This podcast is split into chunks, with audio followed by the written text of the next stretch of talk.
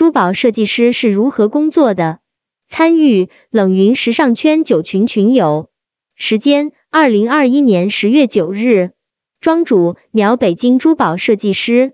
以下的冷云时尚圈讨论是就行业问题的讨论及总结，这些分享属于集体智慧的结晶，他们并不代表冷云个人观点。希望通过此种方式，能让更多行业人士受益。传统奢侈品行业中的一个小小的分支，从古至今，珠宝设计一直都有着其独特的地位。以自身角度出发，以小见大。给大家分享一下关于珠宝设计师工作的点滴事宜。一，你眼中的珠宝设计师。云有雨桐，我之前看了 Dior 的珠宝设计师 Victoria 的作品《花之舞》，我感觉这个职业是设计里面偏高端的一类。云有曹宁，以前我特别崇拜珠宝设计师这个行业，但是真正当自己接触了以后。我觉得我眼中的国内的珠宝设计师真的很辛苦。其实真正的设计和销售永远都不在一条直线上，所以现在所谓的画图人已经很少了。庄主，我曾经也见识过广州那边的珠宝画图工人一张图二十元的报价。我认为国内珠宝设计行业还是在学表面，深层的东西还有待提升。云有验之，国内的改款超款现象严重。云有继承语，我觉得当下设计师的问题在于设计师的创意构思在无法在实际中体现价值。我认为国内珠宝设计行业要分几类，行业顶尖的是极少数，他们引领市场，其他设计师就属于一个工种的从业者。无论是奢侈品品牌还是国内大牌，他们都属于现代工业的一个岗位。二，何为珠宝设计？一设计行业的奇葩珠宝设计，庄主之所以说珠宝设计是设计行业的奇葩，在于一材质限制 and 成本限制贵金属、贵重宝石成本高；二尺寸限制小到耳钉、大到皇冠；三工艺限制属于传统行业，突破较难。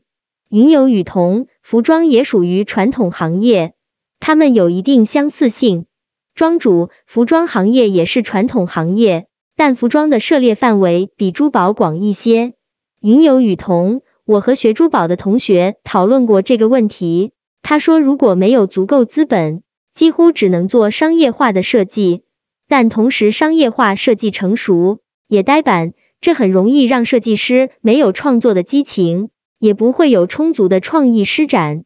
他给我看了市场上一些主流品牌的设计。表示很无奈，庄主，商业化珠宝在我看来难度也是很高的，因为定制类、艺术类珠宝满足的是一小部分人的审美，商业珠宝要满足大众化的审美的同时，还得有一定的创意，特别是现在国内珠宝品牌都很相似的前提下，我觉得商业珠宝其实从某种角度可以向国外大牌学习，将一个普通的款式做的不普通。二珠宝设计的基础技能，庄主，现在开始聊聊珠宝设计的基础技能。下面是我的总结：一、美术功底决定入门；二、软件功底走多快；三、工艺基础走多远；四、个人审美走多高。不同于传统的珠宝设计师，现在行业对于珠宝设计师的要求还是很高的。首先，珠宝设计师一般都是有美术功底的。我是个半路出家的，上了大学才开始学素描、速写之类的。云有燕之，我觉得这个也挺重要的。还有对宝石材质的理解和把控。云有继承语，我认为供应链整合能力也要有。庄主，关于软件方面，现在珠宝设计师面试，除了基本的手绘，你得会 JCAD 建模。犀牛建模、Spruce 自然形态人物建模、Kaiset 渲染、C4D 最近兴起的一个软件，很多行业都用 Procreate 版绘、Nomad 版建模、PS 后期修图。云有曹宁，绘图能力很重要，但我认为对于宝石的理解力也是非常重要。上升到一定层面，其实还有沟通能力。庄主，沟通能力对于私人定制确实特别重要，而且还得会包装自己的设计，给他一个好的名字，好的创意。云有继承语，设计行业通病是个体要有强大的心脏，外加用不完的耐心，还有市场营销、消费心理、行为经济都要懂。云有曹宁，我认为画图的再好，不是对方所要的，也很让人崩溃。庄主，关于我提到的工艺基础问题，所有设计类行业都是要和工艺结合的，要不然都是纸上谈兵。很多刚毕业的珠宝设计师，图画的很漂亮，实物却天差地别。三、审美养成决定上限。庄主，在审美部分，我感觉还是要多看设计。从某种意义上来说，就是把自己的所见所想，通过脑子加工厂的处理。最终由一张张设计草图一点点呈现的，同时也要多看，不只要看珠宝类的，还要看其他类的，因为设计都是触类旁通的。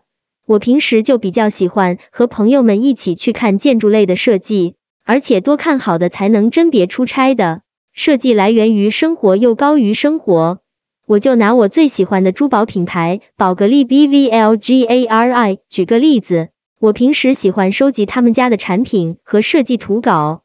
今天分享一个之前拿到的图片资料，也过了一把高级珠宝设计师的瘾。云有雨桐，我感觉和服装类似，大家都喜欢以建筑物为灵感。四、如何做设计？一、寻觅灵感。庄主，第一找灵感。我很多时候喜欢自己戴上耳机听歌，处于一个纯属个人的世界里去想象。去翻看收集到的资料，我之前在做钻戒设计的时候，就设计了一个叫做《爱的供养》系列，可惜后来胎死腹中。云有曹宁，当你找到灵感之后，会做一个整体定位吗？我个人觉得大方向还是比较重要的。虽然是上一个话题，但是我插播一下，对于网底，其实国内很多设计师也是很注重的。但是，同为珠宝设计师的，有没有发现国内的很多优良设计，最终都死在了顾客需求上？庄主，大方向很多时候是要根据客户或者公司需求来定的。设计师能确定的大方向，应该整体感觉，包括元素与工艺的结合。网底是其中的一个细节，客户可以尽量美化你的网底设计，实在不行，只能舍弃了。二、灵感与工艺融合。庄主，这一点其实是最难的，因为不同工艺会体现不同的质感，质感不一样就会影响整个主体的设计感。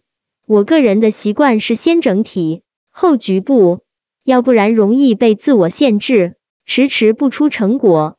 所以很多时候画草图都需要先画个大概轮廓，再一点点扣细节。比如传统风格的产品。就习惯性用包箱，现代风格产品就是爪箱，爪箱又分很多种，不一样的爪头也能表达不一样的概念。三、完整表现手法。庄主，一件珠宝产品是立体的，一旦是立体的，就会有各种角度、各个面。一件完美的设计作品，必须要保证各个面都是完美的。很多刚入行的设计师只注重正面，测试图就不注重了。背面就更不注重了，往往做的处理都是平面的或者掏空的。所谓的完整，还得注重产品的配件，比如项链链型要与主体搭配，小的点缀配件风格也要与主体保持一致。